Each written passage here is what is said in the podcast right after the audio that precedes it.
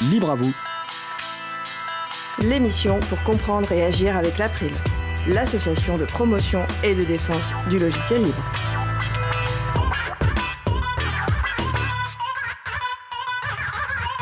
Bonjour à toutes, bonjour à tous. L'usage du logiciel libre au collège, ce sera le sujet principal de l'émission du jour. Avec également au programme la veille sur la presse en ligne, et aussi les raisons d'écrire des logiciels libres. Nous allons parler de tout cela dans l'émission du jour. Vous êtes sur la radio Cause Commune, la voix des possibles, 93.1 en Ile-de-France et partout dans le monde sur le site causecommune.fm. Soyez les bienvenus pour cette nouvelle édition de Libre à vous, l'émission pour comprendre et agir avec l'April, l'association de promotion et de défense du logiciel libre. Je suis Frédéric Couchet, le délégué général de l'April. Le site web de l'April, april.org, vous y retrouverez une page consacrée à l'émission avec les références utiles que nous compléterons après l'émission en fonction des échanges. N'hésitez pas à nous faire des retours pour indiquer ce qui vous a plu, mais aussi des points d'amélioration. Nous sommes mardi 4 février 2020, nous diffusons en direct, mais vous écoutez peut-être une rediffusion ou un podcast.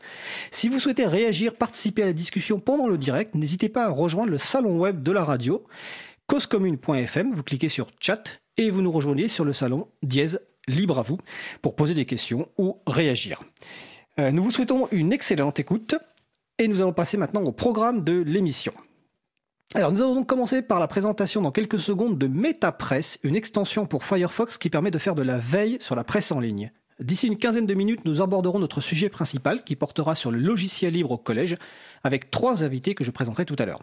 En fin d'émission, nous aurons la chronique de Véronique Bonnet qui portera sur les raisons d'écrire des logiciels libres. À la réalisation de l'émission aujourd'hui, mon collègue Étienne Godu. Bonjour Étienne. Salut Fred. Passe maintenant au premier sujet. Nous allons commencer par la présentation de MetaPress.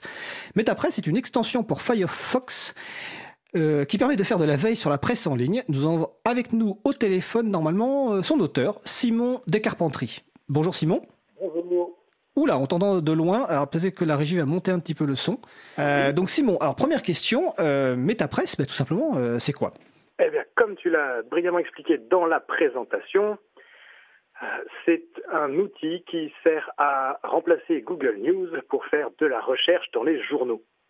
C'est un méta-moteur de recherche qui vise la presse en ligne. Et il se présente sous la forme eh bien, d'une extension pour Firefox. Euh, on peut installer du coup depuis le menu des extensions de Firefox en cherchant MetaPress. Euh, c'est le premier résultat qui arrive dans ce cas-là. Parce que tu as parfaitement bien choisi ton nom pour le référencement dans les extensions euh, Firefox. Alors justement, tu, parles de Google News. Euh, pourquoi avoir lancé ce projet alors, vu qu'il y a Google News? Puisque Google News existe déjà, bah oui.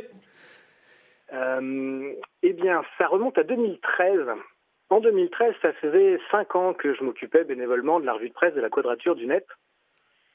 une tâche qui était chronophage, mais d'une importance stratégique quand même pour l'association.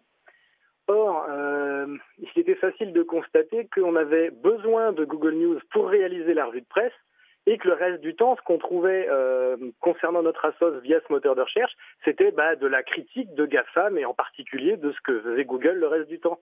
Je trouvais qu'il y avait une espèce de dissonance cognitive à à la fois dépendre de l'outil que l'on critiquait.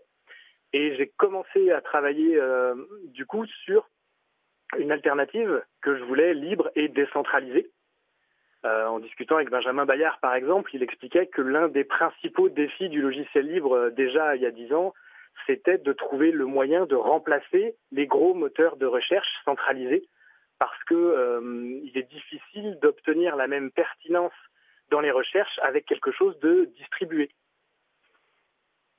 Et je me suis rendu compte que sur ce, sur ce domaine précis de la presse en ligne, eh bien, chaque journal dispose de son propre moteur de recherche.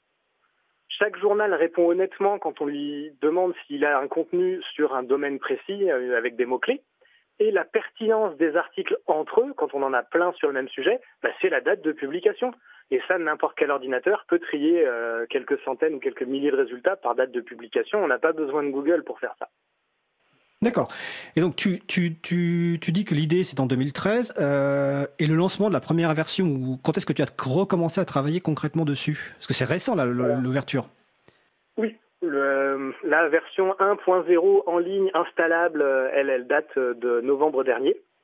D'accord. Euh, Et qu'est-ce que j'ai fait de 2013 jusque-là? J'ai pas bossé nuit et jour que sur ce projet-là, mais j'ai rencontré quelques petites difficultés techniques dès le début euh, pour faire, euh, pour, euh, avec des outils simples comme un site web normal, réussir à obtenir ce fonctionnement. Depuis un site web normal, c'était compliqué, et il a fallu tout ce temps pour que je m'assure que depuis une extension de Firefox, alors les contraintes techniques que je rencontrais étaient levées. Et puis il a aussi fallu d'autres rencontres et euh, des gens qui, euh, qui euh, me réencouragent à, travailler dessus, ce qui est arrivé en 2017. Et alors en 2017, j'ai travaillé six mois sur les deniers de ma société Acuro sur ce prototype qui me tenait à cœur puisque j'avais à la fois levé les contraintes techniques avec les évolutions du JavaScript et l'adoption des web extensions par Mozilla et rencontré quelqu'un qui, euh, qui disait que peut-être il pourrait financer la chose. Alors euh, je me suis sérieusement penché dessus. Et puis bah, ça a avancé pas mal. Euh, il y a eu des contraintes sur le financement, mais quelque chose est réarrivé en 2019. Et c'est comme ça que fin 2019, le travail étant fait, l'extension est arrivée en ligne. D'accord. Alors, on, on, verra sur la question de financement à, la fin. Euh, tu parlais de la quadrature du net au début, donc de la revue de presse. Est-ce que tu as déjà prévu une intégration complète, euh, enfin un processus d'intégration complète de MetaPress dans un processus de revue de presse euh, pour une association ou même pour n'importe quelle structure? C'est bien le cas d'usage que j'avais en tête toutes ces années, l'ayant bien exploré le maîtrisant sur le bout des doigts j'ai rédigé par exemple toute la documentation de la quadrature sur comment faire la revue de presse. Donc c'est quelque chose qui me tenait bien à cœur et euh, j'ai pas beaucoup à faire d'efforts pour me mettre dans la peau de quelqu'un qui fait la revue de presse d'une assoce. Ça me vient naturellement. Et j'ai donc euh, réfléchi à tout ce qu'on pouvait faire pour automatiser les tâches de cette revue de presse, euh, qui, pour résumer, se, sépare en plusieurs, en plusieurs étapes. D'abord, il faut trouver les articles qui parlent de nous. Donc, il faut, quand même soit faire le tour de tous les journaux en leur demandant un par un euh, s'ils ont parlé de la quadrature du net entre-temps, par exemple. Ce qu'on faisait, hein. à l'époque, on a fait ça, on était une équipe, on était euh, un peu plus de cinq, on s'était répartis euh, les principaux journaux à vérifier tous les jours. On a, on a vraiment essayé. Une fois qu'on a repéré les articles, eh bien, on les met dans une file d'attente pour pouvoir les sélectionner, éliminer ceux qui sont finalement pas bons ou redondants. Et puis, une fois qu'on sait lesquels on veut publier, euh, il faut encore euh, importer le contenu dans le site web de l'association. Et ça, ça se traduit par euh, un formulaire qui crée une page sur le site et on fait copier-coller du titre, copier-coller de l'extrait, de l'auteur, de la date, du lien. et ça, c'est un travail qui se révèle fastidieux quand on a une dizaine d'articles à faire par jour. Ça prend un temps non négligeable. Or, grâce à MetaPress, on peut euh, simplifier toutes ces étapes. On peut faire une recherche qui va être euh, par l'outil propagée euh, à tous les médias connus. Il y a actuellement 125 sources, donc plus d'une centaine de sources, et la plupart sont des, grands médias internationaux. Les résultats, on va se les retrouver par ordre chronologique, donc on peut voir ce qu'il y a de nouveau depuis la précédente fois, la, la, fois d'avant qu'on a fait une recherche. Vous êtes encore là, pardon Oui, oui on t'entend. Puis une fois qu'on a repéré les articles qui nous plaisent, il est possible d'activer un mode de sélection des articles qui nous plaisent. Et alors là, des cases à cocher apparaissent et on choisit euh, ceux qui nous, ceux qu'on a vraiment envie de publier et qui ne sont pas redondants et qui sont pertinents. Et à partir du moment où on a cette sélection, on peut demander à exporter la sélection dans plusieurs formats euh, standards, par exemple le format RSS. Et alors, l'extension télécharge, fait télécharger par le navigateur un flux RSS qui arrive comme fichier sur le disque dur de l'utilisateur ce flux RSS, on peut le réimporter, on peut l'envoyer par mail, mais on peut tout simplement aller sur son site web, par exemple un WordPress qui, comme flux d'articles, prend en entrée un flux RSS et lui dire importe mes quatre nouveaux articles en RSS. Et là, on a bien factorisé le nombre de clics parce qu'on a juste sélectionné, exporté, réimporté, et on n'a pas à reprendre les informations une par une pour tout le détail. Ça gagne beaucoup de temps, ça. D'accord. L'explication est, très claire. Est-ce que tu as déjà des stades d'utilisation euh, depuis le lancement donc, de cette version 1.0 Oui. Alors, je précise que moi, dans le code que j'ai fait, c'est entièrement euh, décentralisé et euh, tout se passe seulement sur l'ordinateur de l'utilisateur entre son navigateur web et les journaux qui l'interrogent. Je ne sais rien de ce qui est cherché.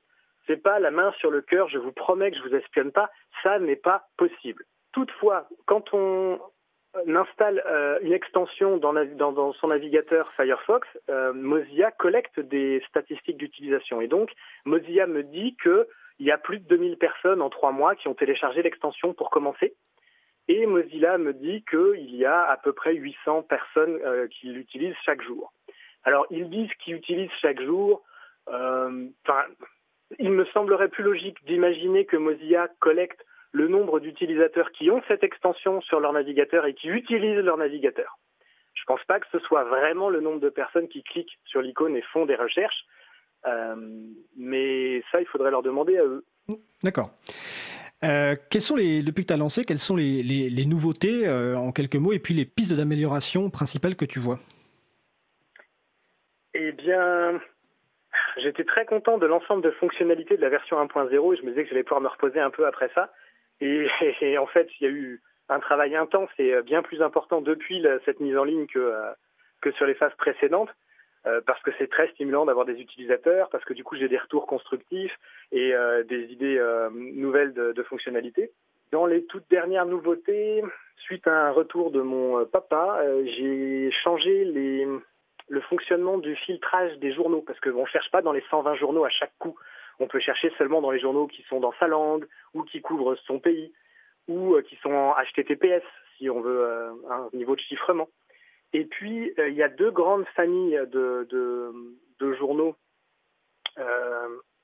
auxquels on, qui se distinguent ceux qui permettent de faire une recherche avec un et logique entre les termes, la quadrature du net, et qui vont pas me renvoyer tout ce qui contient le net ou la quadrature du cercle, et ceux qui n'arrivent pas à ce niveau-là et qui, euh, malheureusement, comme par exemple Mediapart en France, qui euh, pourra sûrement améliorer ce point-là, euh, si on fait une recherche sur la quadrature du net, on a plein de bouillies et pas ce qu'on veut. un cas courant et intéressant, c'est aussi chercher sur rivière Mayenne. Il y a plein de rivières. La Mayenne, ça peut être une ville, un département ou une rivière. Et on voit tout de suite si on a les résultats qui ne correspondent que au croisement, à l'intersection des, des champs des mots-clés donnés. Et euh, donc, euh, parmi les nouveautés, il y a le fait que maintenant, par défaut, quand on installe euh, l'extension, on fait des recherches avec un et logique entre les mots.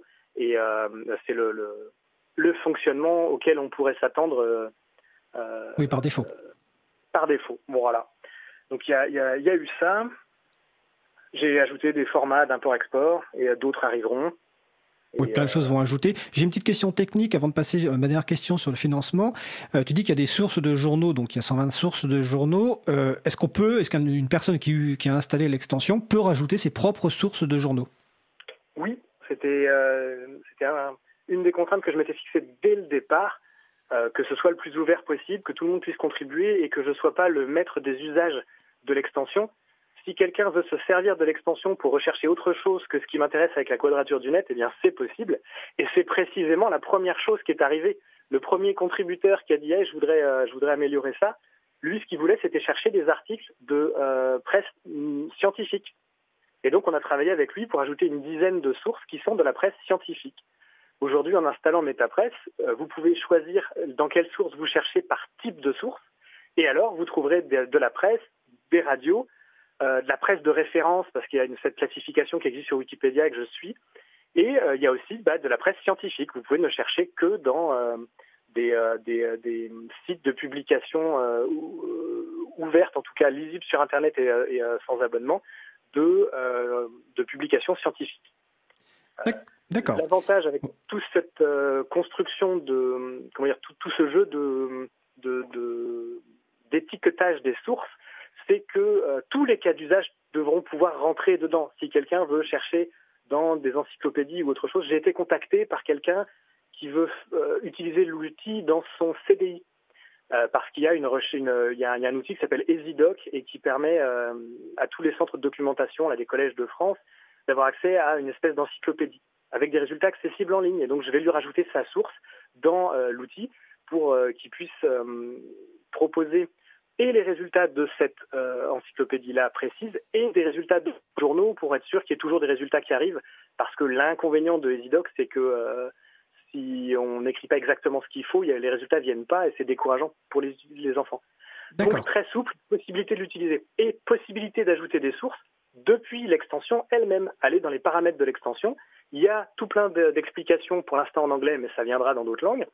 Il est possible d'ajouter une source soi-même en local pour la tester directement depuis les paramètres de l'extension c'est euh, il y, a une description, il faut donner le nom, il faut donner l'adresse de la recherche, et puis euh, le, moyen de sélectionner les différents champs, euh, comme le titre, la date et tout ce dont je parlais, le moyen de sélectionner ça dans la page de résultats du journal. Il y a de la documentation, il y a même une documentation en français complète sur le site de, de l'extension, metapresse.es, meta-presse.es, qui explique comment ajouter de nouvelles sources. J'encourage les gens à le faire, j'ai le travailler le plus possible pour que même des peu informaticiens puissent euh, s'atteler à la tâche. Et ça fonctionne pas trop mal puisque déjà plus de 10% de ces sources sont contribuées. C'est pas moi qui ai tout fait. Super. En 30 secondes, parce que le temps file, Simon, euh, partie financement, tu en as parlé au tout début. Euh, quelles sont les pistes pour le financement de ce projet? Mais vraiment en 30 secondes alors pour la suite du financement, puisque la Wu Holland Foundation a déjà euh, permis à tout ça d'avoir lieu, euh, pour la suite du financement, euh, je suis ouvert à toute contribution, à toute proposition. J'ai refait des demandes pour, auprès de certains organismes et il y a encore la NLNet qui, est en lice et qui a posé des questions pertinentes sur le projet et demande comment ça serait dépensé. Et donc ça devrait fonctionner comme ça. Euh, toutefois, voilà, moi je suis ingénieur en informatique, je suis gérant d'une SS2L et, euh, euh, je serais ravi de faire ça plutôt qu'autre chose si en effet il y avait des sources de financement qui se révèlent. D'accord. Et il y a le bouton, il y a le bouton je suis à la radio.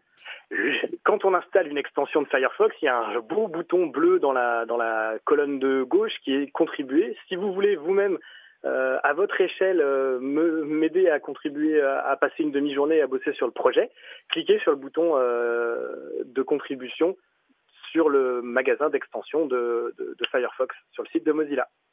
Bah écoute, euh, Simon, parfait. Et puis on encourage les gens déjà à l'installer, le tester, rajouter des, sources et évidemment te soutenir si, les personnes le souhaitent.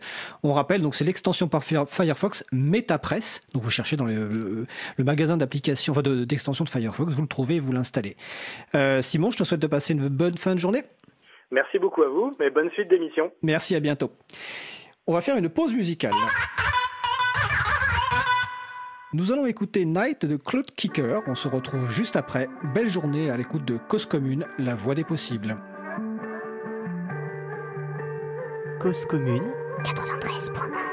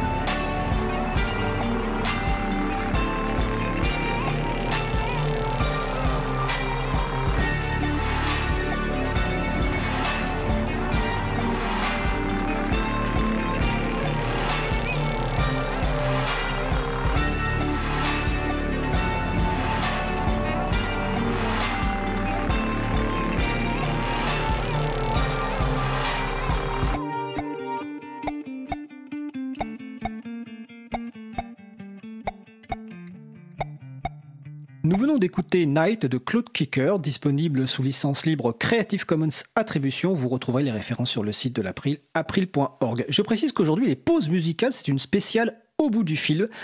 En effet, pour les pauses musicales de Libre à vous, j'utilise souvent le site auboutdufil.com. On y trouve des musiques euh, sympas euh, et sous différentes licences Creative Commons pour la plupart. Vous écoutez toujours l'émission Libre à vous sur Radio Cause Commune 93.1 FM en Ile-de-France et partout dans le monde sur le site causecommune.fm. Nous allons maintenant passer au sujet principal. Nous allons poursuivre par notre sujet principal qui va porter sur l'usage du logiciel libre au collège avec le retour d'expérience de trois profs de collège justement.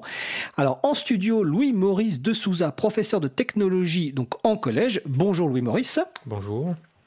Également en studio Laurent Joetz, professeur lui aussi de technologie en collège. Bonjour Laurent. Bonjour. Et par téléphone Sébastien Canet, enseignant de technologie en collège. Bonjour Sébastien. Bonjour. Alors, n'hésitez pas, les personnes qui écoutent euh, l'émission, à nous rejoindre sur le salon web, euh, sur le site causecommune.fm, bouton de chat et salon dièse libre à vous. Vous pourrez réagir, poser des questions ou faire des commentaires. Je suis le salon tout en animant l'émission.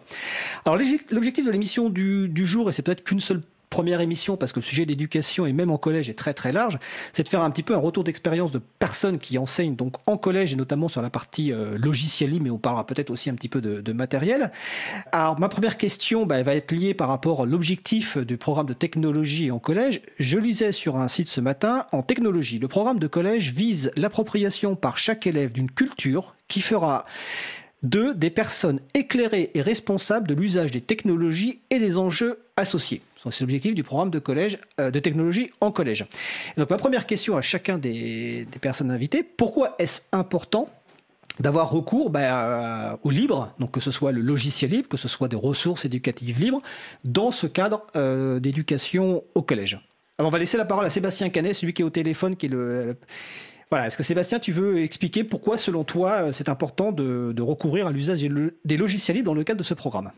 Eh bien, parce que je pense qu'il y a une, partie qui, consiste à euh, former aussi les élèves à devenir des citoyens éclairés. Enfin, pour moi, hein, c'est plutôt dans les citoyens éclairés de savoir comment fonctionne euh, un système. C'est-à-dire que c'est pas tant le modèle économique, je pense, dans la critique du, dans la critique du programme, c'est surtout de comprendre euh, ce qu'il est possible de faire, de comprendre qu'il y a un code source, qu'il y a euh, des possibilités d'y contribuer, qu'il y a une forme de culture, qu'il y a la capacité d'appropriation. Et je pense que euh, dans, l'idée, c'est aussi de permettre un peu la, continuité vers ce qu'il y a aussi en lycée maintenant avec une nouvelle option informatique, où l'idée c'est de, faire comprendre aux élèves quelle est la, je dirais, la, mécanique derrière le système qu'ils utilisent. Et donc euh, sur les logiciels libres, quand on veut les, quand on ouvrir, c'est montrer qu'il y a des alternatives et que ce n'est pas simplement euh, lié au meilleur slogan publicitaire. Et donc euh, pour nous l'intérêt, enfin pour moi l'intérêt en tant qu'éducateur, c'est évidemment de leur permettre d'avoir les équivalents logiciels entre ce dont ils disposent chez eux et ce dont nous disposons dans l'établissement. Ça, c'est un point important. Oui, vas-y, continue. Comment? Non, j'ai dit que c'était un point important ce que tu citais sur la, disponibilité euh, à la fois chez soi et en école euh, des mêmes outils, ce qui est une des forces du logiciel libre. Oui, c'est euh, moi pour moi ça c'est un, c'est ce pourquoi je travaille sur les logiciels libres depuis depuis le début de ma carrière, c'est permettre en fait aux enfants de, de s'affranchir de toute frontière ou de tout blocage. C'est-à-dire que euh, bah, un peu comme je laisse la, porte de ma, salle ouverte, voilà, il y a, moi je suis en train de, faire autre chose ou de ranger mes stocks, il n'y a pas de problème, euh, quelqu'un vient, allume l'ordinateur et il peut continuer son travail en attendant euh, ses copains qui finissent un peu plus tard ou, parce qu'il attend, enfin je ne sais quelle raison, mais en fait l'idée c'est qu'il n'y ait pas non plus de, blocage d'un point de vue pragmatique hein, d'enseignant, c'est-à-dire que s'il y a un travail qui est à rattraper, un travail qui est à finir, ou qu'ils ont envie de l'améliorer, ou pour quelque raison que ce soit, il n'y a plus de blocage puisque euh, le logiciel ou même la version de LibreOffice que j'ai installé euh, au collège sera la même que les parents pourront installer sur leur ordinateur chez eux ou bien que l'élève pourra prendre sur une clé en version portable. D'accord. Donc euh, en studio, je suis sûr que Louis-Maurice de Souza veut réagir, ou en tout cas compléter peut-être en donnant son, avis par rapport à cette, cette raison d'utiliser des logiciels libres, enfin ces raisons. En compléter, il n'y a pas grand-chose à ajouter. C'est un enjeu essentiel. Par contre, euh, je ne retrouve pas tellement euh, ces attendus dans ce, dans ce, que sont aujourd'hui les programmes de technologie. Euh, ils ont plutôt tendance à promouvoir l'industrialisation, un modèle économique d'entreprise. voilà. Et donc, le... après, c'est un enjeu citoyen essentiel et, euh, tout ce qu'a dit euh, Sébastien est, vrai, c'est-à-dire qu'il y, a obligation d'utiliser des logiciels libres pour pouvoir euh, poursuivre le travail à la maison, pour être libre d'utiliser telle ou telle application. De, ça donne un apprentissage, ça donne une compréhension des outils que ne font pas les logiciels privateurs qui enferment dans des, dans des usages particuliers qui sont ceux de l'intérêt de l'entreprise et qui ne donnent pas les moyens à chaque utilisateur de comprendre comment ça fonctionne vraiment. Alors, je vais laisser la parole à, Laurent, mais j'ai une question. Est-ce que par rapport à, ce que tu dis, Louis-Maurice, finalement, le logiciel propre privateur, on apprend des compétences, mais dédiées à un logiciel, là où les logiciels libres euh, font apprendre des compétences beaucoup plus larges et une connaissance beaucoup plus large, euh, à la fois de l'outil, mais aussi des, hum, comment dire, du fonctionnement même de l'outil pour éventuellement pouvoir ensuite se, l'approprier complètement. Laurent Joetz. C'est ça qui est compliqué, en fait, parce que... Euh, moi, quand j'ai commencé à enseigner euh, cette matière, la technologie, parce qu'on est trois profs de techno, euh, on, étudiait l'entreprise, etc. Et à l'époque, je me souviens, on, essayait de faire attention, de, choisir des exemples, de nommer des entreprises, mais pas une seule, de faire attention, de, de, multiplier les exemples et de ne pas se focaliser sur une entreprise, par exemple, parce qu'on ne fait pas de publicité dans l'éducation nationale, ça me paraît évident. Et, par rapport à, enfin, toute cette évolution et beaucoup, beaucoup d'évolutions concernant l'utilisation des logiciels qu'on avait moins il y a 20 ans, eh bien maintenant, euh, maintenant très clairement, euh, bah, faut pas se leurrer. Hein, les postes, ils sont tous sous Windows. Euh, dans les établissements, les profs, l'essentiel des profs qui sont pas franchement branchés logiciel libre, bah, ils utilisent Word. Pour eux, c'est normal. Et en réalité, il y a tellement d'alternatives. Euh, c'est un problème, moi aussi. Ce que Sébastien euh, Canet, que je salue au passage, parce qu'on le verra peut-être plus tard à l'émission, j'utilise son travail et je le remercie beaucoup.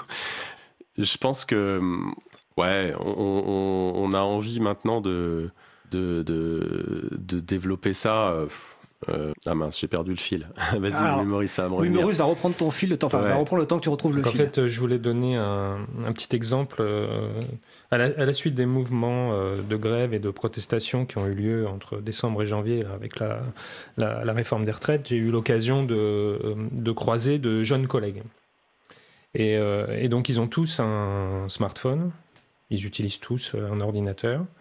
Et, et quand on leur parle d'utiliser un certain nombre euh, d'outils numériques, la, première chose qu'ils disent, c'est Mais j'y comprends rien. Et en fait, ils sont tous usagers sans rien comprendre de ce qui se passe. Et pourtant, ce sont euh, des collègues qui sont nés avec. C'est-à-dire, ils ont 25 ans, 26 ans. Euh, et du coup, ils, ont, ils sont arrivés dans. Enfin voilà, ils ont appris à utiliser l'ordinateur depuis longtemps. Ils l'ont vu à l'école, ce qui n'est pas mon cas. Euh, euh, et, donc voilà, les, entreprises euh, qui, sont dans le marché du numérique font en sorte que les gens soient ignorants. Et quand on se tourne vers le logiciel libre, on arrive à casser, à casser ça parce qu'il il n'y a, a, rien qui est fait dans l'utilisation des logiciels qui soit conçu pour que ce soit pas compréhensible. Et euh, un, dernier petit exemple que j'utilise souvent, euh, parce que moi j'ai commencé à utiliser Windows et j'ai abandonné, j'ai progressivement abandonné le logiciel privateur euh, jusqu'à abandonner complètement Windows il y, a, plus de 10 ans maintenant, 15 ans. Dans, dans Word, pour changer le format de la page, il faut aller dans le menu fichier. C'est absurde. Tous les gens apprennent donc cette procédure il faut passer par le menu fichier pour changer, pour passer par exemple de format portrait en paysage. Et donc ils apprennent ça. Et quand on les fait passer à LibreOffice ou OpenOffice il y a quelques années, euh, ils, vont dans le menu fichier pour chercher cette même fonctionnalité et ils ne la trouvent pas. Et donc ils sont bloqués parce qu'en fait ils ont appris cette procédure. Et on retrouve ça dans tout un tas de fonctionnements des logiciels privateurs. On est contraint d'apprendre des procédures. Il y a des années et des années, euh, je dépannais euh, mon épouse par téléphone sans voir l'écran. Aujourd'hui, que j'utilise plus de logiciels privateurs, je ne suis pas capable de le faire parce que je n'ai pas besoin de retenir des procédures. Et les gens sont, sont enfermés, la plupart des gens sont aujourd'hui enfermés dans des procédures. D'accord. Laurent Jouette Oui, pour revenir sur mon idée de tout à l'heure, quand je parlais d'éviter de, faire de la publicité dans, de la publicité dans l'éducation, ben, en fait c'est un peu la même chose maintenant. Pourquoi on utilise un logiciel d'une entreprise privatrice euh, dans l'essentiel, dans la plupart des établissements scolaires, c'est en fait pas normal. On devrait pas, l'éducation nationale ne devrait pas avoir à faire ça. Ça, me paraît complètement. Euh, c'est une évolution pour moi qui est euh, complètement aberrante. En tout cas, moi, quand j'ai été formé en tant que prof, bah, on faisait pas comme ça, quoi c'est une évolution que je constate et qui est vraiment étonnante. Il y a un autre point, alors par rapport à ce que Sébastien Canet a dit tout à l'heure, euh, je pense qu'il y a un autre, un autre élément important qui est l'utilisation des formats ouverts. Euh, pour moi, c'est essentiel. Hein. Mes cours, je les fais tous euh, sous LibreOffice. Euh, il n'est pas question pour moi euh, d'utiliser euh, un format qui soit pas forcément lisible chez les élèves parce que c'est une question d'égalité en fait. Pour moi, les documents que je fournis aux élèves, tout le monde doit être capable de l'utiliser, peu importe l'outil qu'il a à la maison. Alors justement sur cette question des, formats ouverts, je vais, je vais repasser la parole à, Sébastien Canet, excusez-moi, mais ça me fait penser à une, ce que tu racontes, me fait penser à une expérience personnelle. Une fois, ma fille qui est au téléphone avec une de ses euh, euh, copines de classe et qui s'excuse presque que de lui envoyer un document sous LibreOffice parce que voilà et je lui ai dit mais non tu n'as pas à t'excuser euh, pas du tout et donc Sébastien Canet j'ai deux questions la première ça va de va peut-être définir un petit peu ce qu'est un format ouvert parce que euh, Laurent Joetz l'a introduit. Puis la deuxième question, mais qui sera plus collective, c'est bah justement, euh, là vous décrivez une situation qui est quand même pas très joyeuse, c'est euh, quelle méthode vous utilisez pour sensibiliser vos collègues, mais aussi les jeunes qui arrivent aux enjeux du logiciel libre? Et après on parlera au logiciel utilisé. Donc voilà, donc Sébastien Canet, précisez un petit peu ce que sont les formats ouverts et puis toi, dans ton quotidien, quelle méthode ou quelle stratégie utilises-tu pour sensibiliser aux enjeux du libre? Eh ben, euh, euh, juste avant, je rebondis juste en fait sur le sur l'exemple là de, des logiciels privatifs. Euh, une des façons de sensibiliser, c'est un petit peu, je pense, ce qui s'est passé depuis le début des années 2000 avec l'essor des Fab Labs et du do it yourself, dans la mesure où on, on va plutôt solliciter finalement les gens à apprendre à réparer par eux-mêmes l'outillage plutôt qu'à les rendre dépendants d'un système de réparation qu'ils ne contrôlent pas un petit peu. Euh, enfin, tout ça, je pense que c'est un environnement très global actuellement hein, qui est en train de, se développer, un petit peu comme euh, les notions d'obsolescence programmée qui sont maintenant connues de tout le monde. Et donc, dans programmer, il y a aussi donc la capacité à modifier le code dans le microcontrôleur de l'imprimante euh, pour pouvoir la relancer euh, plutôt que de subir le fait que le fabricant ait dit euh, bah, votre imprimante elle tombera en panne au bout de 5000 copies. Il y a, aussi quand même des, éléments matériels derrière cette, euh, cette idée-là. Et c'est vrai que par exemple un garagiste actuellement est coincé parce que le, fabricant Peugeot ou Renault va lui empêcher d'accéder à la réinitialisation. Il faudra qu'il achète le bon reprogrammateur pour qu'une fois qu'il ait fait la réparation de votre voiture, grâce au programmateur Peugeot, qu'il puisse reprogrammer la Peugeot et la faire redémarrer il y a, en fait ces notions de, privatifs ou commerciaux au final, puisqu'en fait c'est une euh, juste pour finir cette partie-là avant, que je réponde à la question, c'était euh, de se dire que euh, dans l'aspect privatif, c'est une capacité à rendre commercial quelque chose qui ne l'est pas. en, empêchant le, je reprends mon exemple du garagiste qui va finir sa réparation en l'empêchant de le faire de façon autonome, euh, le, fournisseur de matériel euh, arrive à monnayer quelque chose qui n'est pas de l'ordre d'un service ni d'un bien. Euh, le service, c'est le garagiste qui le rend, la plus-value, c'est lui. Et là, d'un seul coup, on se met à monnayer ce que moi, je définirais presque comme du racket au final, parce qu'on l'empêche de faire autrement. Et quelque part, quand vous recevez un document qui est en docx, qui n'est pas lisible par autre chose que... Enfin, le pire, c'était l'exemple de Publisher, par exemple, que seul Publisher arrivait à lire on, rentre quasiment dans un système euh, d'une forme de, pas de malhonnêteté, mais de séquestration un petit peu en vous euh, en obligeant l'utilisateur à n'utiliser que, euh, le logiciel. Et je, pense que dans ce genre d'information ou de, vulgarisation de l'information, c'est c'est un des points qu'on peut faire comprendre à des collègues dans l'enjeu, je dirais pas dans une bataille commerciale, mais dans le, dans le fait d'être prisonnier de quelque chose, ou bien d'être euh, dans quelque chose qui est plus pérenne parce que le code source, euh, et là je vais répondre plutôt au fait qu'un format, euh, ouvert fait que la façon dont est encodée l'information est consultable. Je peux savoir exactement comment l'information de mon fichier traitement texte dans LibreOffice a été encodé par LibreOffice. J'ai accès à toute la mécanique. Ce qui fait que si jamais un jour LibreOffice disparaît, je peux utiliser cette partie du code source pour, dans mon traitement de texte à moi, euh, recréer un, traitement de texte qui peut rouvrir des fichiers traitement de texte LibreOffice euh, dans 10 ans, 20 ans, 30 ans. Alors que là, la façon dont on, va, prendre Word, hein, dont Word encode les, fichiers docx, on ne sait pas comment ça fonctionne. Donc pour l'ouvrir, euh, soit il faut payer une licence et donc euh, accéder à cette technologie-là, soit euh, ben, de façon empirique, essayer de faire du reverse engineering et essayer de l'ouvrir, lequel cas on est un peu en, conflit d'intérêt avec celui qui possède la, licence sur cette technologie-là. Donc c'est un, des enjeux, je pense, avec les collègues, c'est le côté pérenne, de se dire que, par exemple, un document enregistré en Word 2013 mais a du mal à s'ouvrir correctement par un Word 2019. D'accord. Donc ça fait partie des petites euh, des petits points qui vont permettre en fait, je pense, de, moi ce que je fais maintenant avec les collègues, c'est un, aspect très pragmatique. Hein. C'est-à-dire bah, dans ta vie de tous les jours, euh, euh, LibreOffice se met à jour, c'est hyper bien, tu as accès aux nouvelles technologies sans payer de licence, n'as pas besoin de, du coup, de te poser la question est-ce que tu pirates, est-ce que tu achètes une nouvelle licence euh, Les élèves, eux, seront très contents d'utiliser ça et puis euh, les parents, ça va les soulager plutôt que de se poser des questions. Euh, voilà, ça donne, ça donne vraiment des, pour moi, c'est une forme d'ouverture. Et dans la, en fait, c'est la question de l'interopérabilité aussi qui va être derrière, c'est-à-dire que dans ton exemple de dire bah, la petite qui s'excuse de l'avoir fait avec tel logiciel, non, au contraire, un logiciel LibreOffice, euh, je peux, au contraire, je peux être fier et assumer de faire que, que mon fichier LibreOffice, euh, je peux le passer à n'importe qui. N'importe qui peut l'ouvrir. Tout à fait. S'il n'est pas implémenté dans le traitement texte, c'est que la personne n'a pas voulu ou n'a pas eu le temps encore de l'implémenter dans le traitement texte. Et euh. c'est vrai qu'il y a eu quelque chose qui avait été lancé, juste pour rebondir sur le... Dans, il y a eu le Conseil national du numérique qui avait fait un grand tour de France à un moment et qui, va, qui avait donné des recommandations euh, à l'éducation nationale, dont euh, les recommandations ont peu ou prou pas été suivies.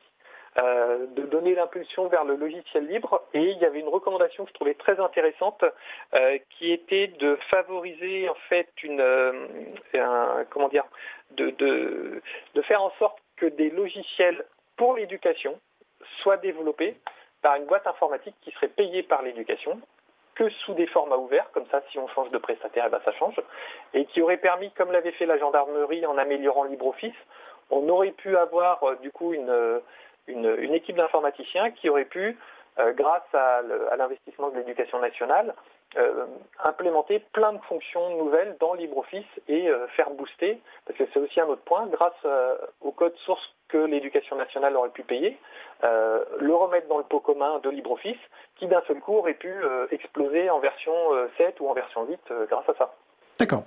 Louis Maurice veut réagir, puis après je vais vous relancer justement sur ses recommandations. Louis Maurice de Souza. Oui, sur, sur les formats ouverts, il y a un autre problème que pourtant beaucoup d'utilisateurs ont connu, c'est qu'on n'a aucune garantie sur la pérennité du logiciel lui-même. C'est-à-dire que les professeurs de technologie ont vu disparaître Works, par exemple, et donc tous leurs documents qu'ils avaient pu créer avec ça. Euh, moi, j'utilise principalement euh, la tech. La tech a été développée au début des années 80. Euh, aujourd'hui, on peut reprendre un document fait en 84 et le compiler à nouveau. C'est pas le cas de, des logiciels faits avec PageMaker, avec Works, avec Publisher, avec les différentes versions de Photoshop. Enfin voilà, c'est ça, c'est un, outil, enfin c'est un paramètre assez important. Et concernant aussi les problèmes de format, euh, euh, la plupart des, utilisateurs disent, euh, parlent de format LibreOffice ou format OpenOffice, mais il n'y a pas de format LibreOffice. Le format, c'est Open Document.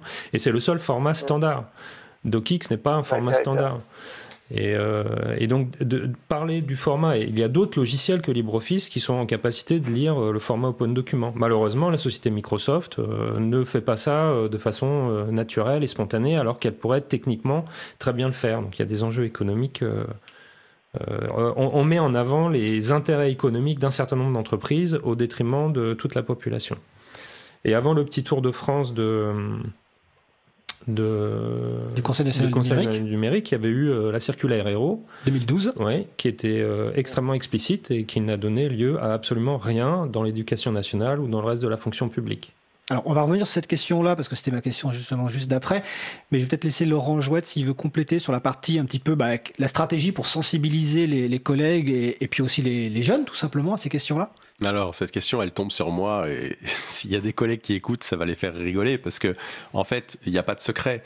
Euh, quand, euh, alors moi, je suis professeur de technologie dans l'établissement, euh, je suis aussi référent numérique, et en fait, c'est par mon exemple auprès des collègues que j'arrive à petit à petit faire passer des messages en étant absolument intransigeant sur, déjà sur les documents que j'accepte moi, ce que j'envoie. Alors, c'est vrai, très souvent, bah, on passe pour euh, un libriste forcené, euh, ça c'est très clair.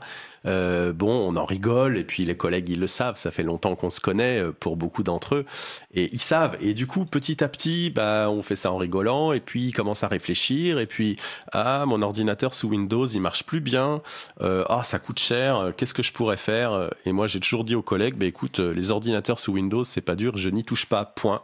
Par contre, si tu veux migrer sous Linux, eh ben là, je passe mon temps, le temps nécessaire à t'aider, il n'y a aucun problème. Et j'ai réussi à, j'aime pas le mot convertir parce que parce que c'est je sais pas ça me convient pas mais euh, j'ai fait évoluer euh, des gens autant dans, dans, les usages que dans les pratiques euh, et, par rapport aussi au matériel qu'ils utilisent et au logiciel qu'ils utilisent par mon exemple ouais je pense D'accord, l'exemple c'est souvent la mm. meilleure, meilleure chose.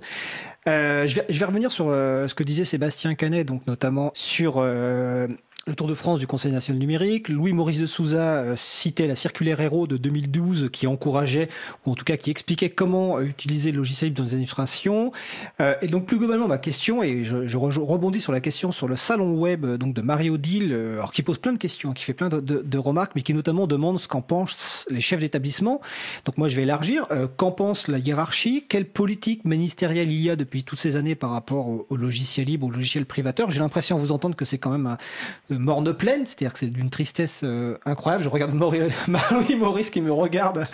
Voilà, euh, malgré tous ces encouragements, il y a eu récemment, bah, à la fin de l'année 2019, le débat pour euh, projet de loi dans l'école de la confiance où des amendements visant à mettre en place une priorité au logiciel libre ont été déposés, ont été combattus par le gouvernement. Donc voilà, quelle est la situation aujourd'hui de la, hiérarchie et de la politique ministérielle? On va d'abord commencer par Sébastien Canet parce qu'il est au téléphone et ensuite Laurent Joët et Louis-Maurice de Souza. Sébastien Canet. Ben moi j'aurais tendance à, de ce que je vois quand même depuis, euh, depuis un paquet d'années, malgré toutes les tentatives que, et puis même justement en allant vraiment euh, relativement loin en termes de recommandations, puisque ça ne reste que de ça, euh, c'est-à-dire aussi bien par la circulaire Héros que pour les que pour une information, une petite ligne dans un bout de programme de SNT pour le lycée ou de collège en, ou de technologie collège quelque part qui va, qui va arriver à se glisser dans les programmes. Euh, globalement, euh, rien n'est fait dans cette, dans cette logique-là. Euh, par exemple, tous les, tous les sujets de concours ou l'administration est vent debout pour continuer à utiliser les produits de chez Microsoft. Il y a une incapacité après à changer les habitudes parce qu'ils connaissent le raccourci clavier de machin ou de bidule, qui fait qu'en fait on se retrouve avec un, blocage, euh, qui fait que, comme de toute façon il n'y a aucune réelle volonté politique derrière de l'assurer, euh, donc on reste dans un, dans quiproquo, on aimerait bien que, mais au final faites comme vous voulez, et puis il se réfugie derrière la, la sacro-sainte euh, autonomie de l'établissement. Ça, c'est le truc fourre-tout qui permet de faire passer tout et n'importe quoi en disant bon bah c'est bien, débrouillez-vous dans votre coin. Euh, et, du coup, au final, en fait, on est au point mort, voire même du coup, quand on essaie de, se lancer dans des, systèmes libres, euh, moi, il a fallu en fait sur, sur mon académie, là où je suis allé le plus loin, c'est une station Windows parce que les serveurs du Conseil général sont du Windows. Donc, pour avoir accès un petit peu à la maintenance Malheureusement, il a fallu que je maintienne ça comme système d'exploitation et avec dessus tout un pack de logiciels euh, libres ou gratuits euh, qui permettaient de, fonctionner. Mais en tout cas, imaginez un serveur Linux, par exemple, ce qu'on m'a très clairement expliqué au département, c'est que c'était hors de question parce qu'il fallait former les techniciens et que les prestataires de services pour faire l'entretien du parc informatique ne sont pas formés. Donc comme ils ne sont pas formés, point de non-recevoir, on reste sur euh, quelque chose qu'ils connaissent, c'est-à-dire du Windows. Euh, ministériellement, il n'y a pas, puisqu'on est quand même depuis un paquet de temps dans quelque chose qui est complètement dans la libre entreprise libérale et utiliser toute la fonction publique comme la vache à lait nationale. faut je ne vais pas tortiller, hein, je pense que les, collègues sur le plateau seront d'accord. donc à partir du moment où on peut avoir un modèle payant que l'administration va arroser, pour eux, ça fait tourner une roue économique. Et c'était ce que je n'avais pas compris, en fait, euh, par exemple, des collectivités. On heurte, en fait, entre la, volonté de certains, euh, certains élus et le fait que le, devoir ou l'engagement des collectivités, c'est d'avoir un, périmètre géographique dont l'économie tourne bien. Donc, même si, euh, même si le Conseil général voulait embaucher des informaticiens, ils ne le feront pas parce que dans l'idée, il faut payer des entreprises et avoir des entreprises dynamiques qui vont fonctionner. Alors que ça coûterait moins cher d'avoir une entreprise d'informaticiens qui bloque, pardon, qui bosse pour le Conseil général, ça coûterait moins cher, ce serait plus efficace, eh bien il vaut, mieux des, prestataires de services pour faire tourner une roue euh, artificiellement économique. Et donc les points pour moi, c'est rien du tout au final, voire même on se fait retoquer ou euh, traiter de rigolo parce qu'on va mettre en avant euh, des logiciels libres. Moi, le, pire truc, c'est quand même que j'ai eu de la part de la direction académique euh, du numérique un jour un mail où on me rétorque comme disant mais de toute façon les logiciels libres ce n'est pas sérieux. Mais moi je lui ai répondu mais tu crois tu, crois que le NT académique derrière c'est quoi? C'est des, serveurs Apache? C'est des serveurs avec des langages qui sont euh, libres, euh, des serveurs avec des systèmes d'exploitation qui sont libres, euh, quand on voit tes mails, euh, bah, le serveur qui contient les mails, bah, c'est un système qui est libre. Et oser dire ça que, euh, alors qu'on envoie un mail par Internet qui repose que sur des serveurs en Linux, on dit bah, les logiciels libres, c'est pas sérieux. On se retrouve dans un, contresens absolu. Mais je pense qu'on n'a pas du tout, du tout, du tout les volontés politiques pour, pour mettre quoi que ce soit en place. D'accord. Je vais passer la parole à Laurent Jouette. C'est juste avant, juste rappeler aux gens qui pensent que le chip c'est pas sérieux que sans logiciel libre, il n'y aurait pas d'internet tel qu'on le connaît. Laurent Jouette. Alors pour rebondir justement là-dessus, il y a quand même des, trucs positifs euh, dans ce domaine-là. Moi, je travaille dans une cité scolaire, donc j'enseigne la technologie en collège, mais en fait, j'enseigne aussi SNT en lycée en seconde, cette nouvelle matière là donc que tu évoquais. SNT, c'est sciences, sciences numériques et technologies, nouvelle matière en seconde, euh, où justement euh, dans le programme, bah, on étudie les protocoles réseau, tout ce genre de choses et, donc, euh, bah, forcément, c'est important pour moi euh, d'ouvrir l'esprit des élèves. En seconde, ils commencent à comprendre un peu comment ça marche. Ils se disent ah bah ouais, c'est le moment de placer du libre en fait hein, pour nous. Et là, ils comprennent que l'importance que ça. a. Donc euh, ça, c'est le premier point. Ensuite, bah, je suis dans un établissement un peu particulier. Pour reprendre, on cherchait des exemples hein, de d'usage. Alors moi, je pense que les, les chefs d'établissement, bah, ils sont complètement surchargés de boulot en ce moment. Ça, c'est très clair. Hein. Ils sont, ils ont la tête sous l'eau et, euh, et ça va pas aller en s'arrangeant, je pense. Ils ont de plus en plus euh, de responsabilités à gérer euh, localement et euh, bah, leur demander de changer leurs habitudes, il n'y a pas de secret. Hein. Ils ont eu l'habitude d'utiliser Word, Excel, etc. On leur demande de faire euh, les tableaux pour les répartitions horaires et tout ça. Bah, les fichiers, ils ont des formules dans Excel. Ils vont pas s'amuser à tout rechanger dans LibreOffice parce qu'ils n'ont pas le temps, tout simplement, à mon avis. Donc ça, c'est le premier point. Et puis un exemple, euh, j'essaye de, synthétiser un peu, d'aller assez rapidement, mais un exemple de ce que l'institution peut faire de, complètement fou par rapport à ces histoires de format.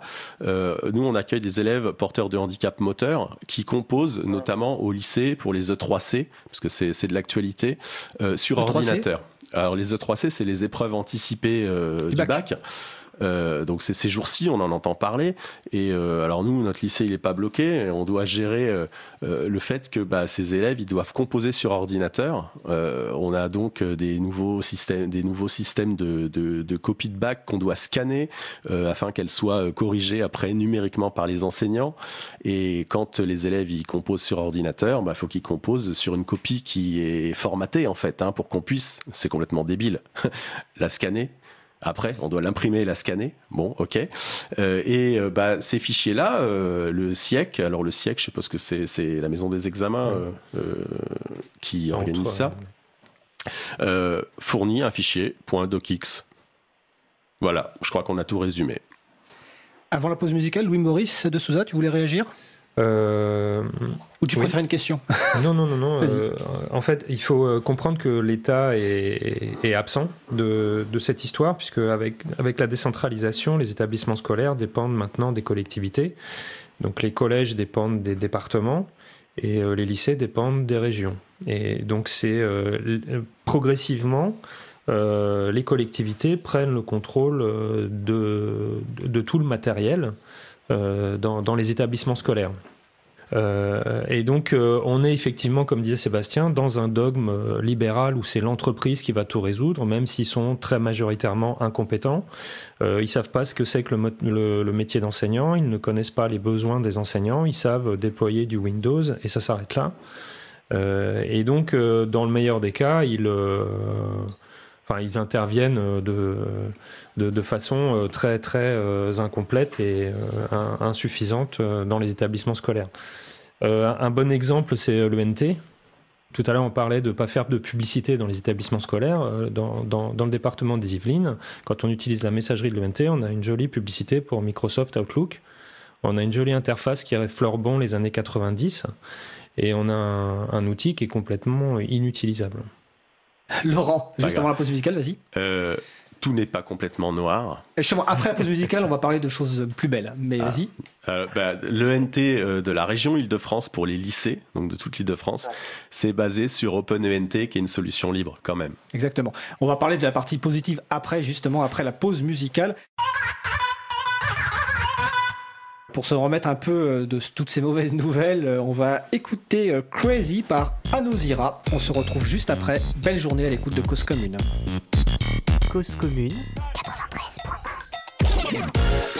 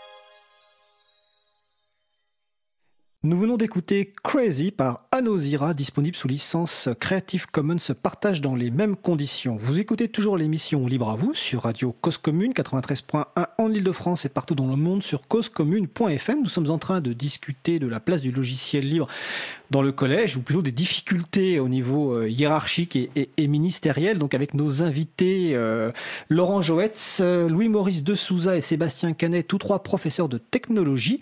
Dans cette seconde partie de l'émission qui sera plus courte que la première, parce qu'ils sont passionnants, mais le temps avance. Nous allons parler des côtés un peu plus positifs, quand même, parce qu'on a parlé beaucoup des problématiques que vous pouvez rencontrer. Euh, et donc, ma question de retour, et je vais commencer par Laurent Jouetz et puis après Sébastien Canet. Euh, quels outils utilisez-vous dans le cadre donc, de vos programmes de, collège? Alors, outils au sens large, hein, ça peut être logiciel, mais aussi ça peut être du matériel ou des ressources libres euh, au sens large, on va dire. Donc, Laurent Jouetz. Bien, bah, je crois qu'on est tous d'accord pour dire qu'on utilise LibreOffice déjà. Hein c'est un bon début. Ensuite, euh, alors pas uniquement dans ma matière, mais euh, dans notre établissement, on a une salle. Euh, une salle d'art plastique qui est équipée de clients Debian, sur lesquels on a... Alors Debian, c'est un système d'exploitation libre. Voilà, sur lesquels on utilise des logiciels comme Inkscape, alors GIMP ou GIMP, je ne sais jamais comment on dit. Ça peut être The Gimp. Euh, alors Inkscape, c'est pour The Gimp, c'est pour de la, la, retouche d'image et Inkscape, c'est un image vectorielle, dessin vectoriel. Et euh, on, euh, alors on a Krita aussi qui est déployé et puis un équivalent au, au célèbre Paint nullissime de Microsoft qui s'appelle Pinta qui est vraiment génial qui est en plus multiplateforme, donc on peut même l'installer sur un client Windows. Donc ça c'est pour les arts plastiques. Euh, en moi, sinon en, technologie, bah, évidemment, euh, j'utilise euh, en, en, modélisation 3D FreeCAD plutôt que des alternatives qui coûtent très cher et qui sont privatrices. Pourquoi? Parce que bah, on l'a dit tout à l'heure, les élèves peuvent l'installer chez eux et s'entraîner. C'est juste ça. Hein. c'est aussi simple que ça. C'est l'égalité dont je parlais tout à l'heure. J'utilise aussi, alors j'ai pas mal d'élèves dyslexiques et donc j'utilise des polices euh, de caractère libre qui facilitent la lecture. Alors on pourra euh, mettre des, liens, je pense, sur la page. sur la page de la et causecommune.fm, on mettra une page avec toutes les références que nous avons citées. Et ensuite, bah, en robotique, euh, j'organise moi des combats de robots sumo dans mon établissement. C'est à base d'Arduino et j'utilise un super outil qui s'appelle Blockly Arduino. Et comme ça, Sébastien Canet va pouvoir enchaîner là-dessus. Merci. Alors, je passe la parole à Sébastien Canet, qui, je suppose, connaît bien ce que, dont tu viens de citer, de parler. Sébastien Canet. Oui. Eh ben, merci, je suis toujours euh, content de savoir que quelqu'un utilise mon logiciel.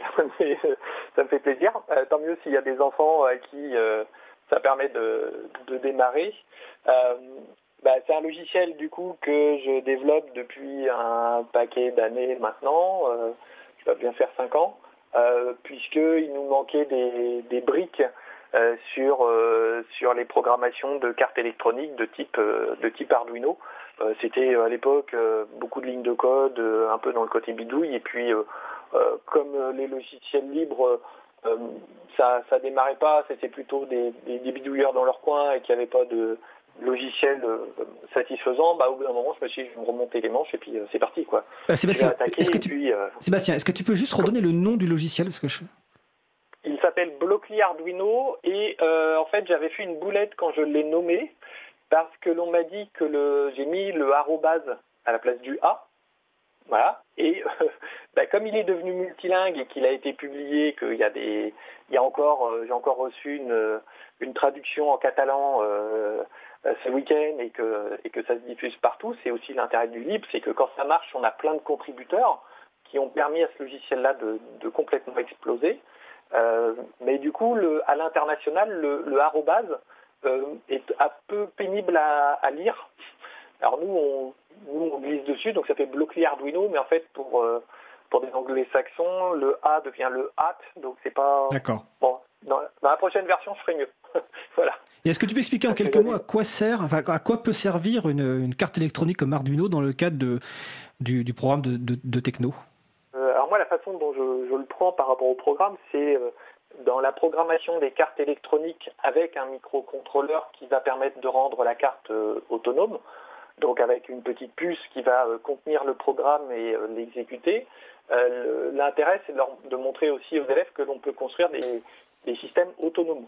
Et après, c'est libre à l'enseignant de trouver un support qui puisse être motivant pour les enfants. Euh, bah, il y a des combats de robots sumo, il y a des collègues qui euh, faisaient des choses avec des, des, textiles.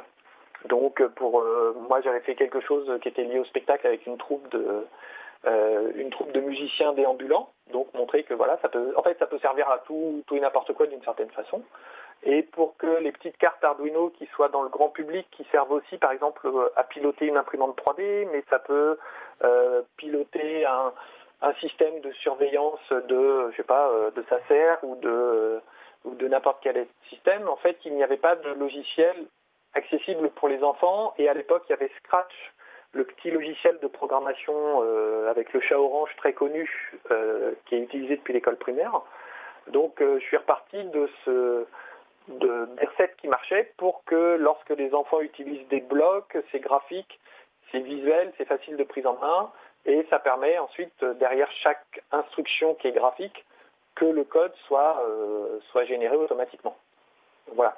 D'accord. Voilà le, but de ce logiciel-là, c'est de permettre à des débutants de, de 8 à 80 euh, ans, puisque c'est le cas, j'ai eu des utilisateurs de, de retraités au Fab Lab qui venaient, qui s'en sont servis pour démarrer, et euh, des ateliers avec des enfants euh, de 8 ans euh, dessus. Et aujourd'hui, si, on veut commander un kit Arduino, c'est quoi? C'est de l'ordre de 80-100 euros, si je me souviens bien? Ah non, ça dépend entièrement de ce que l'on veut. La carte, la carte seule de départ officielle Arduino, donc a subi les contrôles de qualité qui permettaient d'assurer qu'elle soit robuste, c'est 20 euros la carte. D'accord. ça doit être ça, 17 peut-être maintenant. Et puis après, en, gros, c'est si je fais la, le parallèle, alors ça va faire marrer mes collègues de techno, parce que j'imagine qu'ils font peut-être un peu ça, c'est que la carte, c'est que le cerveau. S'il n'y a pas de bras, il n'y a pas de jambes, ça, il se passe rien. Donc du coup, si vous voulez un, capteur ou euh, si, euh, si les gens veulent un, petit moteur, bah, il faut acheter le moteur en plus. D'accord. Donc voilà, on n'est pas obligé d'acheter un kit qui est très complet avec plein plein de trucs. Il y a euh, des sociétés qui font des, des, kits de découverte avec juste quelques éléments et puis qui permettent après de racheter d'autres compléments euh, et qui permet à chacun de s'initier euh, morceau par morceau. D'accord. Euh, Louis-Maurice de Souza, de ton côté, quel logiciel utilise Quel outil sur, dans le cadre du programme de techno? Avec les élèves, j'utilise donc Debian, le système, le système Debian. Donc, dans, tu parlais tout à l'heure de stratégie. Moi, ma stratégie, c'est d'être pas du tout œcuménique et euh, de, d'être, de faire aucun effort dès qu'on me propose des documents qui sont pas lisibles, que, que je peux pas lire. Euh, donc j'utilise des, dans ma salle de Debian, j'utilise FreeCAD pour le dessin, Cura pour euh, l'impression 3D, Arduino et Ardublok. J'utilise la tech avec les élèves. Et en lieu et place de Scratch, j'utilise Snap, qui est une application équivalente, mais qui a l'avantage de fonctionner en ligne, euh, qui nécessite qu'un navigateur. Il n'y a pas de pour les élèves chez eux, c'est plus simple. Et j'utilise aussi un projet que je trouve euh, absolument fabuleux et, d'une intelligence rare qui s'appelle UnoHost. Et donc je propose des services en ligne euh, aux élèves. Donc moi, pour l'instant, j'utilise principalement Nextcloud et DocuWiki. Est-ce que tu peux expliquer en quelques mots ce qu'est UnoHost Uno, c'est un, un, projet qui a été lancé en, partenariat avec la Quadrature du Net, je crois. Non, je crois pas, mais. Enfin, où ils sont partie prenante avec la brique Internet. Et donc, qui est un projet d'auto-hébergement. Et donc, euh, l'intelligence incroyable de ce projet, c'est qu'il euh, euh, il fédère tout un tas d'applications en ligne libres. Et donc, le, une fois qu'on a sa plateforme Unost, on dispose d'un serveur de messagerie, d'un serveur de chat. Et après, on peut rajouter des applications euh, en ligne, donc des applications de cloud, des applications de wiki, de pad, euh, un peu tout ce qu'a développé Framasoft autour de son opération euh, des Internet ils n'ont pas tout à gérer, quoi. C'est-à-dire que quand Nextcloud évolue, ben on bénéficie des évolutions de Nextcloud, et, euh, et puis voilà. Donc les services sont déjà installés, sont déjà packagés, il n'y a pas besoin de le faire manuellement euh, comme on pourrait le faire. C'est un, comme un magasin d'applications euh, pour les téléphones portables, et on choisit ce qu'on veut dans la liste. Et je précise que tu viens de parler de Nextcloud, on va parler de Nextcloud le 18 février, on a une émission consacrée à ça, et Wayunost ou Younost, en fonction de la façon dont on le prononce, on a une émission prévue, mais je ne sais pas quand, en mars ou en avril, et je précise aussi que LibreOffice, on a déjà consacré une émission, donc vous retrouvez les podcasts sur april.org, sur causecommune.fm. Scratch aussi, on en a déjà parlé. le temps passe très vite, je surveille l'heure. J'aimerais savoir quel est le, retour que vous avez des, ou l'accueil que vous avez des élèves quand vous leur expliquez que c'est des logiciels libres ou leur, vous leur présentez en général des outils, sans forcément leur expliquer d'ailleurs que c'est du logiciel libre. Quel est l'accueil des élèves? Laurent Jouetz bah, globalement, ils sont en général assez contents de se dire Ah, euh, super, le logiciel qu'on a, utilisé en classe, je vais pouvoir l'installer chez moi, je vais pouvoir m'entraîner à l'utiliser. Hein, c'est le cas notamment avec la modélisation 3D avec FreeCAD, parce que c'est pas simple à prendre en main, faut s'entraîner, c'est pas avec l'heure et demie hebdomadaire qu'on va arriver à faire quelque chose de, de, rapidement efficace. Donc ça, c'est vraiment un énorme atout et ils en sont bien conscients. Euh, ensuite, euh, moi, j'ai euh, l'exemple de quelques élèves qui sont, bah, évidemment, quelques-uns un peu plus geeks que les autres, qui viennent me voir et puis qui me disent ah, moi je, sais que votre ordinateur il est pas sous Windows, j'aimerais bien apprendre, vous pouvez m'expliquer, me montrer, et voilà, c'est ça commence comme ça, et ça c'est les meilleurs retours. Voilà. Sébastien Canet, quel est le retour de, tes élèves? Eh ben, ils sont euh, très bons et ça m'a fait sourire parce que c'est vrai que ben, on, se retrouve quoi dans le pour certains qui, euh, qui sont euh, un petit peu dans le côté geek au sens de vouloir comprendre, aller plus loin que la surface des choses, ça fait hyper plaisir quand ils posent des questions et qu'ils voient qu'en fait, comme on maîtrise derrière et qu'il leur manque des interlocuteurs, bah là, ils sont juste hyper contents d'avoir quelqu'un qui leur dit, puis il y a ça, et puis après, il y a ça. Et en fait, c'est le, problème de la connaissance qui sollicite tout le temps des questions vers une nouvelle connaissance et ainsi de suite. Donc, euh, c'est génial, ça les flatte vachement. Et euh, moi, l'intérêt de la, solution, ce que j'avais essayé de favoriser au maximum, c'était des logiciels portables, euh, c'est-à-dire que l'on peut les copier sur une clé USB, les lancer depuis la clé USB ou bien les copier sur n'importe quel autre ordi. Il n'y a pas besoin d'installation, il n'y a pas besoin de droit administrateur ni rien. Et cette, euh, la portabilité, ça, ça m'a vraiment aidé à donner de la. Enfin, les élèves ont senti une forme de plus-value, et notamment les, ils se sont sentis, euh, comment dire, euh, maîtrisés, et puis un peu faire les, bah, faire les grands en fait chez eux, parce qu'ils les ont emmenés chez eux les logiciels. Et donc il y a aussi les retours des parents qui, qui ont vu que bah, les, les, enfants ne sont plus simplement des utilisateurs ou consommateurs d'un logiciel, ou simplement utilisateurs avec des procédures toutes faites, mais d'un seul coup les, enfants étaient allés plus loin dans l'appropriation finalement que les parents au départ. Et, un autre écho du coup pour les, parents, ce qui était très rigolo, moi, c'est quand je me suis mis à utiliser le logiciel de modélisation de maison qui s'appelle Sweet Home 3D, qui est un logiciel libre multiplateforme. Et alors là, euh, avec plusieurs collègues, quand on a lancé ça avec euh, avec les programmes, on a tous eu des retours de parents qui étaient euh, aux réunions parents-France qui nous expliquaient Ah, mais c'est hyper bien, au fait, le logiciel que vous avez donné, euh, j'ai refait les plans de ci, euh, ça nous a permis de ça. Et, après, en fait, par effet de bord, ça permet de, contaminer par effet positif, en fait. D'accord. Euh, je vais faire un dernier tour de table. ça, me ça, me faisait sourire aussi Sweet Home 3D parce que c'est un des logiciels que ma fille m'a montré il y a quelques années quand elle avait je sais plus quel projet. effectivement, c'est un projet génial. Et alors j'avais peut-être une question, mais alors en réponse rapide, euh, Sébastien, euh, j'ai assisté il y a quelques années à des coding goûtés, donc euh, où des enfants apprenaient avec les parents à, coder. Et il y avait un truc qui était magique, c'était quand les enfants montraient ce qu'ils avaient fait à leurs euh, parents. Est-ce que vous avez des retours comme ça de d'élèves qui vous ont dit, qui vous ont dit, ah, j'ai montré ça à mes parents, ils étaient euh, fiers de moi? En tout cas, ils étaient impressionnés. Euh, c'est pas directement par les élèves, c'est souvent les parents qu'on voit qui euh, vont nous dire qu'ils sont lancés à faire quelque chose ou que les, enfants leur ont montré ce qu'ils ont pu faire et que ça leur a donné envie de participer ensemble. Moi, j'ai longtemps essayé de, mener des ateliers où euh, j'en ai, très peu mené des, ateliers où j'ai réussi à imposer en inscription un parent et un enfant, donc à deux sur l'ordinateur. D'accord. Mais euh, quand, je l'ai fait, ça marche, ça marche vraiment très très bien parce que le, comment dire, les processus de raisonnement ne sont pas du tout les mêmes. Donc euh, quand vous lancez une question ouverte, c'est, le résultat est absolument génial. D'accord. On va faire le dernier tour de table. On va commencer par le Jouette. Alors, m'a donné de, de, tour de table, excusez-moi. C'est pas une question. C'est si vous avez envie de dire quelque chose ou un appel à lancer ou des annonces à faire. Mais euh, rapidement, on va commencer par Laurent Jouette. je voulais juste rebondir sur ce qu'il vient de dire euh, Sébastien, Sébastien Canet.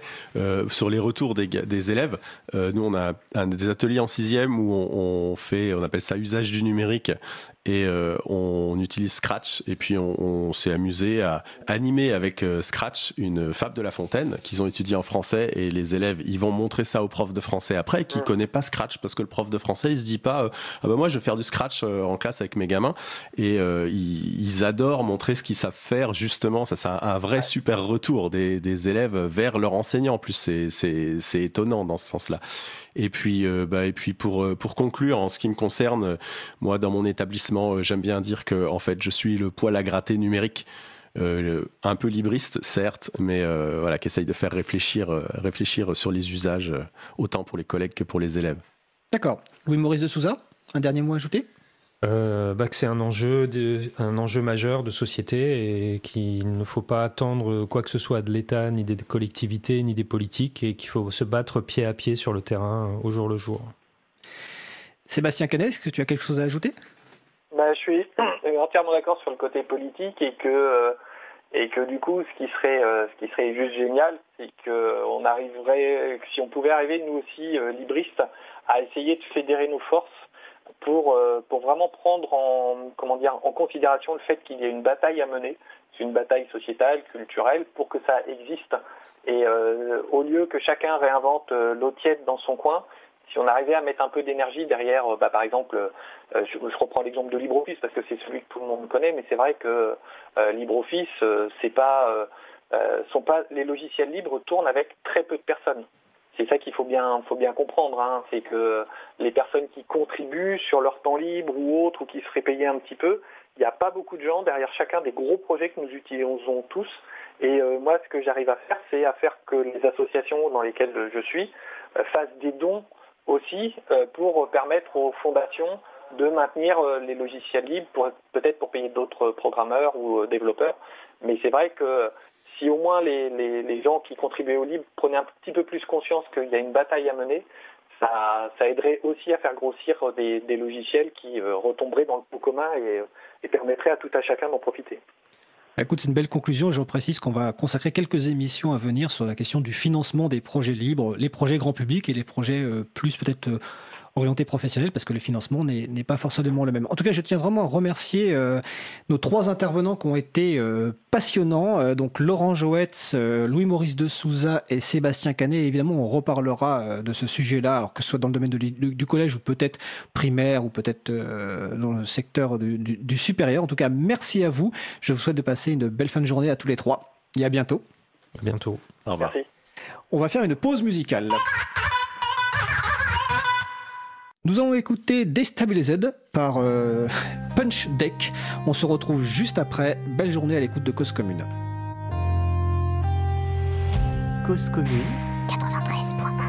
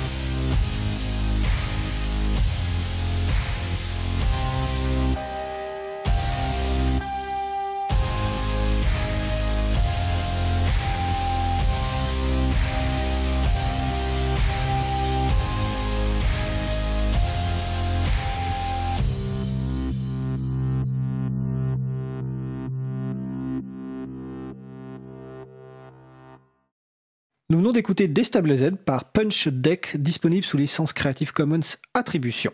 Vous écoutez toujours l'émission Libre à vous sur Radio Cause Commune 93.1 en Ile-de-France et sur le site causecommune.fm. Nous allons passer au sujet suivant. Une lecture d'information et de mise en perspective de la philosophie GNU. C'est la chronique Partagée et bon de Véronique Bonnet, professeure de philosophie et vice-présidente de l'April. Alors, euh, bonjour Véronique. Bonjour Fred. Le sujet du jour, les raisons d'écrire du logiciel libre. Alors en effet, c'est un texte de Richard Matthew Stallman de 2009. Et je dirais pour commencer que ce texte n'a pas une structure classique, euh, comme on pourrait l'attendre d'autres textes de Richard Stallman, qui sont plus démonstratifs, qui sont plus déductifs. Celui-ci a une structure de d'énumération. C'est un catalogue et comme le titre l'indique, raison au pluriel d'écrire des logiciels libres va aller de motivations très humanistes, très larges, vers des, motivations qui sont plus élémentaires, euh, plus primaires et plus liées à soi. Alors je vais faire deux remarques préalables. Lorsqu'on cherche des raisons euh, d'écrire du logiciel libre, lorsqu'on veut les examiner, il me semble qu'on s'inscrit dans le cadre d'une prise d'autonomie non seulement de l'utilisateur, mais du concepteur de logiciel. C'est-à-dire qu'on essaie, puisqu'on s'approche de certains motifs, de ne pas s'en remettre simplement à des impératifs qui seraient extérieurs, qui décideraient de tout, mais de construire pour soi-même des motivations intérieures, qui dès lors sont fortes, puisqu'on se les est appropriées. Alors, deuxième remarque, euh, je dirais qu'il y a un caractère non exhaustif de cette liste, puisque à la fin du texte, Richard Stallman indique que tous les humains sont différents, et donc il admet qu'il a très bien pu oublier un motif et là, c'est très simple. Si quelqu'un a idée d'un autre motif, il suffit qu'il envoie un courriel au site des campagnes de gnu.org. Et là, euh, Richard Stallman indique que si ce qui est proposé est pertinent et utile, alors il sera souhaitable que ce motif soit ajouté. Je commence par le premier point. Euh, il porte sur le plaisir que cette construction peut procurer.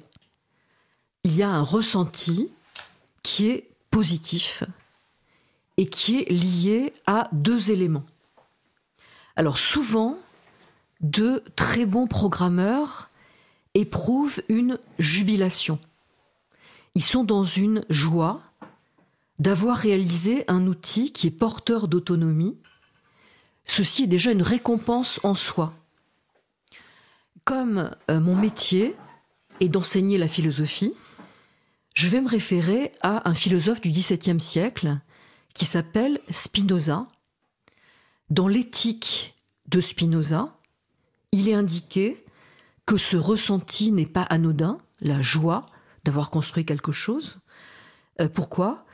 Parce que euh, plus je suis joyeux, plus euh, j'ai envie de m'investir avec succès euh, dans euh, d'autres entreprises, comme ceci témoigne d'un enthousiasme, plus j'y parviens, plus j'y réussis, donc plus je suis joyeux, plus je m'investis, etc. C'est-à-dire qu'il y a un caractère exponentiel de la joie.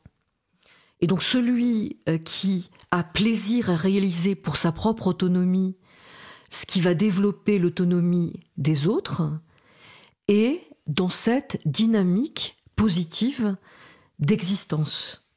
Et donc ce ressenti, alors ça c'est le deuxième point sur lequel insiste Richard Stallman, ce ressenti est encore plus vivace quand il n'y a pas, je cite, de chef pour vous dire quoi faire. Et c'est le plaisir d'être son propre maître. Le second point reprend une notion qui est très fondamentale dans la philosophie GNU. Le second point, c'est l'idéalisme politique. Alors cette expression est proche euh, d'une expression qui est celle d'idéalisme pragmatique, euh, qui est intervenue très tôt dans la philosophie GNU. Que veut dire idéalisme politique? Déjà, que veut dire idéalisme? Idéalisme désigne une attitude qui veut faire prévaloir ce qui devrait être sur ce qui est. Bon, c'est-à-dire que lorsque le réel est décevant, euh, lorsque le réel n'est pas enthousiasmant, il est important de vouloir le modifier, le transfigurer, en écrivant des logiciels libres. La euh, troisième raison, et euh, je cite à nouveau le texte, le désir de bâtir un monde de liberté et d'aider les utilisateurs du logiciel à échapper au pouvoir des développeurs de logiciels rend joyeux. Quel point euh, à partir de celui-là?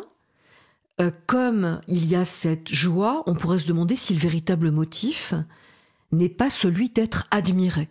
Hein, après tout, euh, est-ce qu'il n'est pas légitime pour quelqu'un qui écrit du logiciel libre d'avoir ce bénéfice secondaire qui est l'admiration de ceux qui vont utiliser ce qu'il a fait? Alors, Richard Stallman ne méconnaît pas l'importance de la reconnaissance. Euh, de ce que peut apporter la satisfaction de ceux à qui on a rendu service. Ce qui donne une autre dimension du plaisir dont il a parlé avant. Donc ce plaisir d'être libriste. Je cite le texte. Si vous écrivez un logiciel libre et populaire, les utilisateurs vous admireront. C'est une sensation très agréable. Hein, et comme la vie est courte, euh, autant en effet, euh, si on est libriste, euh, ne jamais se priver de ce plaisir-là. Alors on s'aperçoit hein, qu'on va du plus humaniste vers des motivations qui sont progressivement plus étroites. Par exemple, le point 4, c'est celui de la réputation professionnelle. Si vous écrivez un logiciel utile et populaire, cela suffira à montrer que vous êtes un bon programmeur.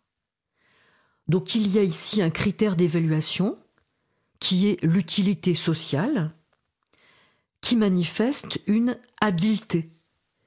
Euh, on peut en effet, par la réputation professionnelle, être euh, persuadé d'avoir un certain savoir-faire, euh, ce qui là encore donne dans la vie une certaine assise un certain contentement de soi. Le cinquième point est dans la droite ligne du précédent, parce que s'il y a une réputation professionnelle, ça manifeste une appartenance à la communauté. Ça, c'est le point 5. Euh, comme il y a un rayonnement, euh, comme il y a une réputation, alors ceci permet de se dire qu'on fait partie d'une communauté euh, que l'on va collaborer, euh, que l'on va partager euh, ce qu'on a réalisé avec son intellect, avec ses mains, avec tout son être. Le sixième point, c'est l'éducation. Et je dirais l'éducation de soi. C'est l'occasion d'augmenter considérablement vos capacités techniques et vos habiletés sociales.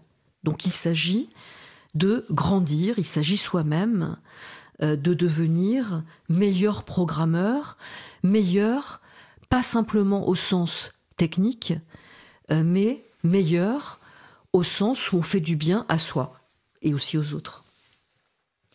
Le septième point, la gratitude. Si on écrit des logiciels libres, ceci permet de rendre ce qu'on a reçu. Vous vous sentez reconnaissant et redevable envers les développeurs des outils que vous avez utilisés. C'est pour vous le moyen de rendre l'appareil. Donc on s'inscrit bien dans des échanges sociaux, euh, ce qui nous a permis euh, de devenir plus forts dans notre humanité, va pouvoir être amélioré par nous, ce qui est une manière de manifester un contre-don, de répondre aux dons qu'on a reçus. Alors il y a un huitième point qui est bien intéressant et que Richard Stallman écrit avec un point d'interrogation. C'est-à-dire il se demande si la haine de Microsoft est un motif pour écrire du logiciel libre. Alors, il précise que cette motivation négative est à considérer avec précaution. Alors, je me permets de me référer à nouveau à l'éthique de Spinoza, euh, si on parle de haine, que peut-il se passer? La haine amène souvent à se replier sur soi. Et comme euh, se replier sur soi rend malheureux, et euh, comme se replier sur soi amène à la haine, finalement, plus on déteste, plus on se replie sur soi, euh, plus on est dans la détestation, etc. C'est-à-dire que là, on entre euh, dans une dynamique négative d'existence, ce qui amène, et euh, je pense que cette démarche est très rationnelle, à ce qui amène Richard Stallman, donc l'auteur de ce texte, à dire qu'il est, plutôt que la haine de Microsoft, il est préférable de se demander quels sont les méfaits des GAFA en général, euh, au lieu de se contenter de pester contre eux, est-ce qu'il n'est pas préférable d'étudier ce de quoi il s'agit? Alors je vais plus vite sur la neuvième motivation, l'argent, parce qu'effectivement, hein, il faut rappeler que libre ne veut pas dire gratuit. Donc ce motif est à l'avant-dernière place. Euh, c'est-à-dire qu'on peut bien être payé pour développer du logiciel libre, ceci n'est pas contradictoire.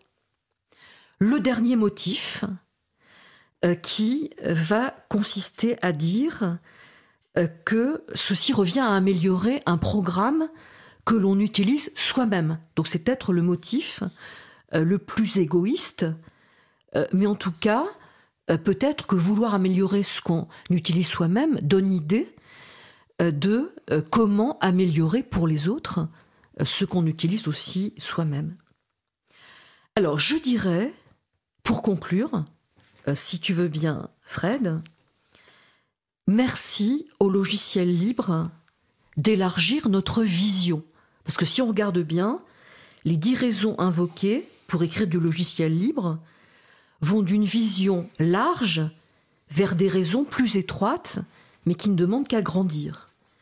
Et donc je dirais merci au logiciel libre d'avoir fait grandir nos raisons d'écrire du code.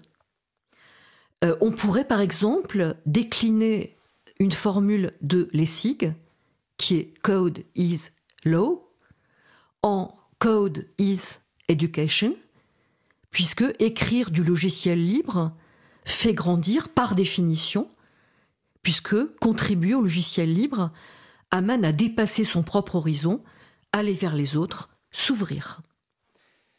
Merci Véronique. C'était la chronique de Véronique Bonnet, donc partagez bon. Vous retrouverez l'article dont il est question sur le site de GNU, donc gnu.org. L'émission se termine. Nous nous retrouverons donc en direct mardi 11 février. Notre sujet principal portera sur Agorasso, une plateforme participative euh, mise à disposition des associations pour ouvrir leur gouvernance et co-construire leur action et basée sur le logiciel libre Decidim. Nous vous souhaitons de passer une belle fin de journée.